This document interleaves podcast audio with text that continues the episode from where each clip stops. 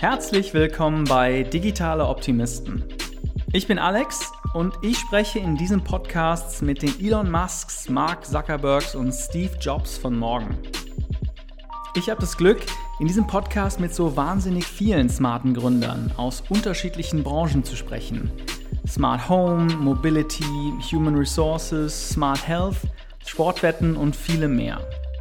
Was mich an all den Gesprächen am Ende so interessiert, ist, dass die Gründer noch ganz am Anfang stehen, wo der Nebel noch ganz dicht über der Zukunft liegt. Deshalb mache ich immer wieder Check-in-Folgen, in denen ich mit Gründern spreche, die schon mal zu Gast waren und wo sich dieser Nebel dann schon ein bisschen mehr verzogen hat. Einige haben ihr Geschäftsmodell schon total umgekrempelt, bei anderen läuft die nächste Finanzierungsrunde und wieder andere haben mittlerweile aufgegeben. Heute spreche ich wieder mit Owen Phillips, der in Folge 5 zu Gast war. Owen will mit seinem Startup BrainKey das letzte große Geheimnis des menschlichen Körpers lüften. Er möchte das Gehirn jedes Einzelnen digitalisieren, analysieren und letztlich Krankheiten wie Alzheimer einfacher erkennbar und behandelbar machen. Hier ein kurzer Abschnitt aus der Folge. One thing that really caught my attention is people were so excited to see their own brain. It's this really amazing experience to actually see your brain, not just like some random brain scrolling through the TV or on the internet, but seeing your own brain is is a very amazing experience. So that's partly what BrainKey is is about is bringing this amazing technology directly to an individual person. Dieser Check-in und diese Folge ist deshalb so interessant für mich gewesen, weil Covid-19 natürlich eine unglaubliche Auswirkung auf Smart Health Startups hat. Owen beschreibt, wie er den Wind für sein Geschäftsmodell nutzen will, aber auch wie leer San Francisco geworden ist als direkte Folge der Pandemie. Und Gute Nachrichten für den Standort Deutschland, denn Owen hat sich entschieden, aus Tübingen auszuarbeiten. Mehr Gedanken von mir zu Smart Health findest du auch in meiner aktuellen Wirtschaftswoche-Kolumne, in der ich mich frage, ob wir mit Smart Health eigentlich alle zu Hypochondern werden. Den Link findest du in den Show Notes unter dieser Folge. Ich freue mich, dass auch diese Folge von Brain Effect gesponsert wird. Brain Effect ist der Number One Shop in Europa für Performance Food also Nahrungsmittel, die dir dabei helfen können, besser zu schlafen, dich besser zu konzentrieren oder dich einfach besser zu fühlen. Der Gründer Fabian war selber Leistungssportler und hat seine Ernährung aus dieser Zeit in die Produkte von Brain Effect verwandelt. Probier es mal aus, wenn du zum Beispiel gegen 15 Uhr nicht mehr zum Schokoriegel greifen willst. Mit Optimisten 20 erhältst du 20% auf deinen Einkauf auf www.brain-effekt.com. Mehr Infos findest du dazu auch in den Show Notes. Und jetzt rein ins Gespräch mit Owen Phillips, CEO von BrainKey.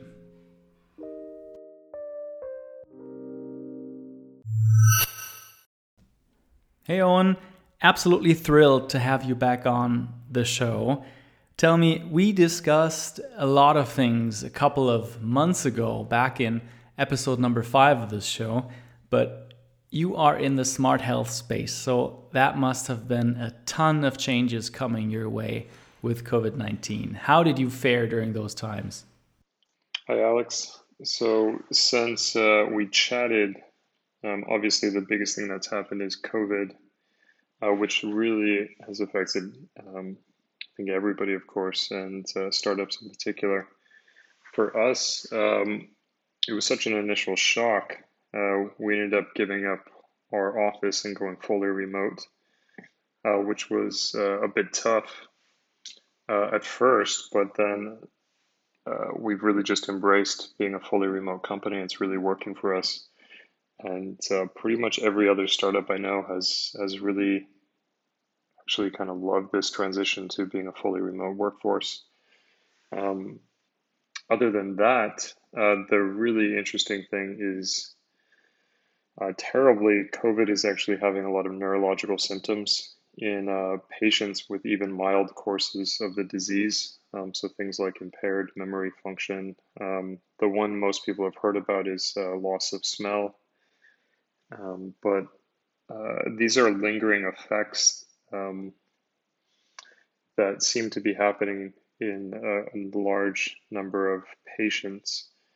Um, so there's quite a lot of growing awareness about potential uh, neurological and brain, actually brain changes that are the result of COVID. Um, so what we don't know is if COVID is directly impacting the brain and actually uh, crossing the blood-brain barrier and directly infecting cells in the brain, or if it's some uh, downstream effects that are the result of inflammation, immune response um, that ends up impacting the brain. Uh, regardless, what is starting to happen is uh, more and more neurologists are recommending that patients get a brain baseline, so an MRI scan, to um, assess uh, generally their overall brain health um, post COVID. And uh, so we have found that just really fascinating and something um, we've been paying a lot of attention to. So um, since 2019, um, really going into the future, um, our place in the ecosystem, um, especially with recovered COVID patients, is something uh, we've been really interested in trying to make an impact about. Um, and of course, our tools, so our analysis tools to interpret um, and provide enhanced analysis on brain MRI scans fits exactly into um, providing an overall picture of somebody's brain health and their brain baseline. So we're really excited about that and and been working really hard with that. Okay, cool. So that's the business side. That seems taken care of.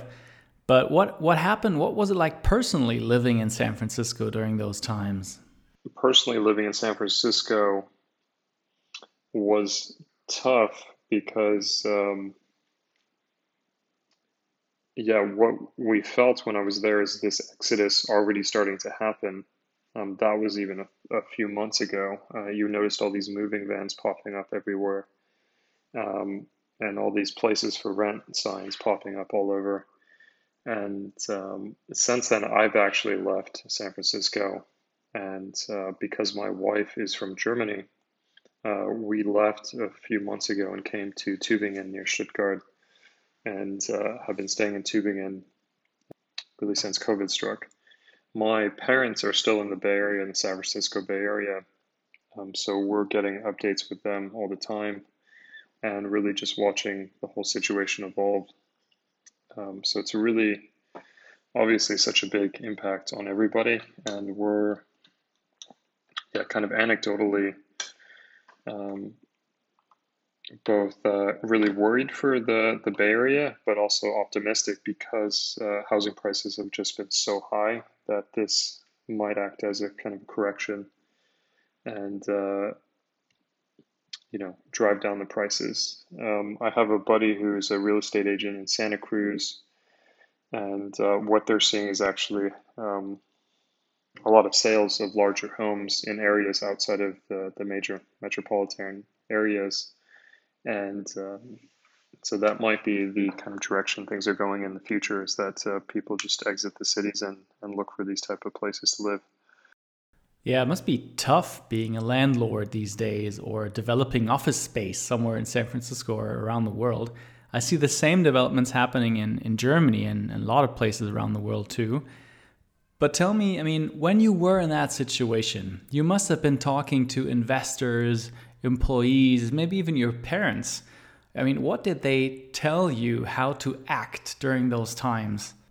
What kind of advice did they give you?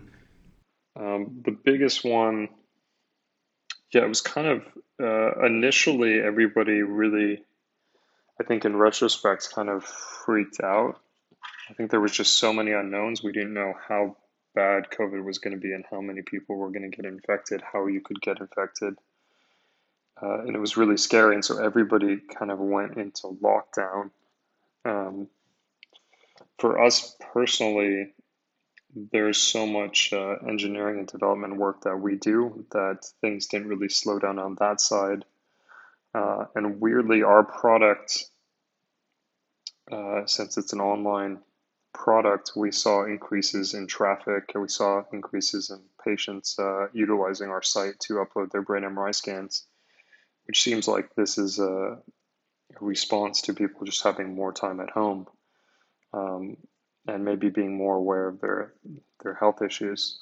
Um, the the biggest advice we got from our investors is really to conserve your burn um, and try to make sure you have as much runway as possible because nobody knows what the, the funding landscape is going to be like.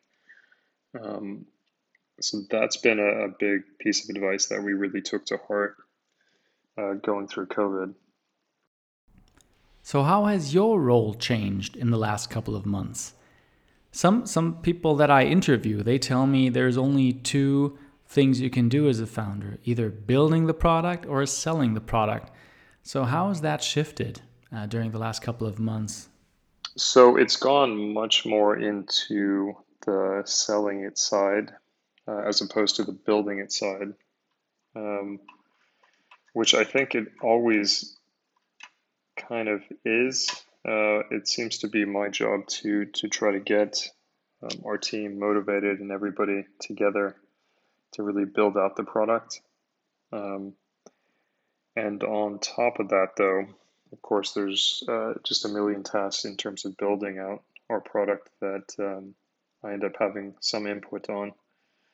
But um, yeah, one uh, other point I wanted to touch on is that we have actually uh, started working with um, Professor Carsten Fink. Uh, he's a neurologist at uh, Charité University in Berlin. Um, so, uh, Carsten, Dr. Fink, and I have had a long-standing collaboration um, looking at uh, autoimmune diseases, um, so things like anti-NMDA uh, receptor encephalitis, um, and other brain diseases like um, NMO and multiple sclerosis that um, are immune and uh, brain related diseases or health issues. And what we have really evolved in our collaboration is um, I've been showing him what we've been doing at BrainKey, and uh, he's uh, had these great thoughts about how our product can actually be used in a patient facing way to help the physician explain brain MRI scans to their patients. Um, so that's a task that he, as a neurologist, will do throughout the day. Um, and that can be a tough task to explain a complex medical image to a patient. So we um, are exploring ways of just adapting our existing technology, our existing platform, um, to make it more useful for physicians directly. So instead of being purely a direct to consumer play, um, our patient facing tool uh, might end up being pretty nice for physicians, so more in a B2B uh, sales cycle. And so we're really interested in that and really looking to build that out. Um, so that, in terms of my role, that's uh, kind of an interesting point where I'm I need to be out there just talking about what we're doing and showing off what we're doing. Um, and while I'm doing that, um, if we come across some good opportunity, that's something we want to jump on. I mean, no one could have seen COVID 19 coming and all the effects it had. Uh, I think it's sometimes well fun to think about or you know interesting mind enticing kind of to think about what you would have done if you would have known the consequences but obviously that's very that's a hypothetical exercise so i mean what have you learned from those months uh, dealing with covid-19 and standing on the front lines and you know trying to make it work for your company the, it's a continuous learning process. I feel like that's a bit of a cop out answer, but it it feels like every week uh, I'm learning something new. The the biggest one um,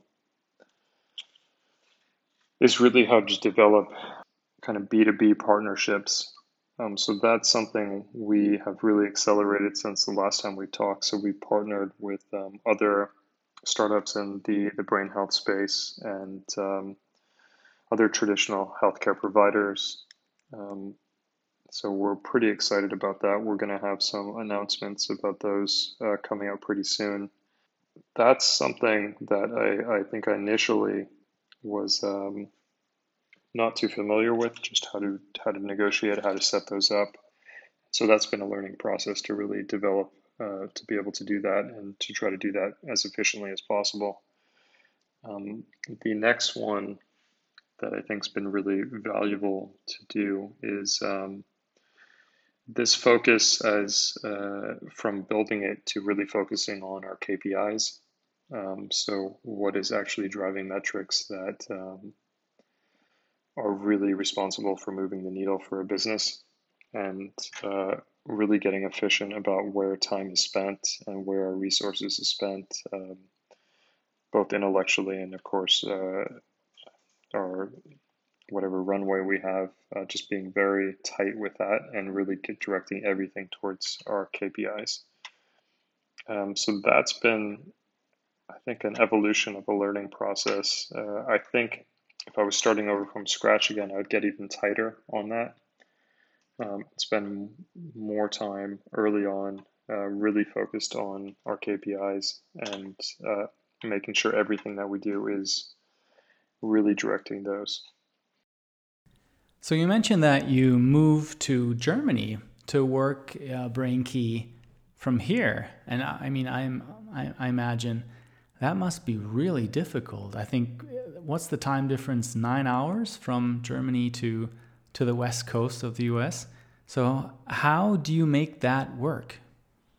Yeah, I really want to emphasize that. Uh, so since I came from San Francisco to Germany I've been amazed by how little my work has been impacted. Uh, incredibly, I can work from here. Uh, ironically, I think even more efficiently than I did back home because of the time difference.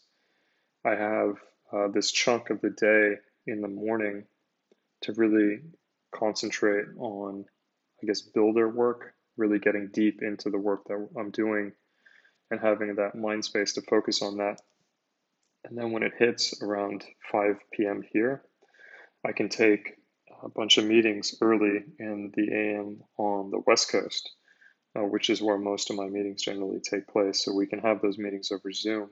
Um, so I'm getting people fresh in the morning in California time, and I'm over here around 5 o'clock, and um, that's perfect for me. So I'm kind of uh, winding down my day uh, it can take, you know, a few hours of meetings until eight or so and really knock out everything. Um, so I'm loving this whole ability to work in different places that um, is something I wouldn't have thought uh, had been so possible until COVID really forced that on us. Well, that sounds amazing. I'm really happy that it works for you. There was a little period of time where I, you know, did the whole Germany San Francisco thing, and that was really difficult for me to to pull off. But it's great to hear that you're actually doing it. But I mean, you're kind of ingrained in the whole startup scene in San Francisco. You went through Y Combinator. You have your offices in San Francisco. So how do you perceive Germany as a startup? landscape and environment compared to you know San Francisco and the US? Germany has been fantastic to be in. Uh, one from just the the safety of it. COVID has had less cases. Um, obviously, it's uh, something we're keeping close tab on, but um, generally, it's been a fairly safe environment. And then two, um, I've been connecting with a lot of uh, other entrepreneurs in Germany and other in specifically German investors. And the environment here is uh, really interesting and really, I think, vibrant. And pretty much every investor I've talked to has had a much larger fund that they've raised in the past few years than anything they ever had historically. Um, so there seems to be more and more money and energy in uh, the German ecosystem to develop startups and uh, that's something I'm super excited to see, and um, something I'm really happy about. And uh, yeah, finally, I'm just uh, yeah, I'm really excited about this um, collaboration with um, with uh, Dr. Fink uh, Professor Fink at um, Charité University in Berlin. It'd be really great to adapt our tools to to help physicians. Um, so we're really looking forward to seeing how that develops. Wonderful. That, those are great news for Germany and the German startup scene, especially to have someone like you in Germany at the moment working with uh, German hospitals uh, through COVID 19 and especially on your startup. I'm really happy for that. And um, that's all the time we have. So I can only wish you all the best for BrainKey. Thanks again for coming on a second time. And let's see how everything plays out with the pandemic. And maybe uh, we need to have a third talk to where you can tell us more about, you know, how everything kind of went after COVID 19. So thanks again and all the best for you and BrainKey. So, das war's wieder für diese Woche mit Digital Optimisten. Diesmal mit Owen Phillips, CEO von BrainKey, der uns erzählt hat, wie ein Pivot oder ein kleiner Pivot im Smart Health Bereich geht, was ihn nach Deutschland gezogen hat und wie er eigentlich die Startup-Szene in Deutschland wahrnimmt. Einen kleinen Teil fand ich besonders interessant und zwar als er gesagt hat, was er besser machen würde, wenn er nochmal anfangen könnte mit BrainKey und er hat gesagt, dass er stärker auf die KPIs achten würde, die wirklich relevant sind. Am Ende also Fokus. Das war's für diese Folge von Digital Optimisten. Nächste oder die nächste Folge in zwei Wochen ist wieder eine ganz normale Folge mit einem neuen Gründer, auf die ich mich sehr freue. Bis dahin wünsche ich dir alles Gute und bis bald.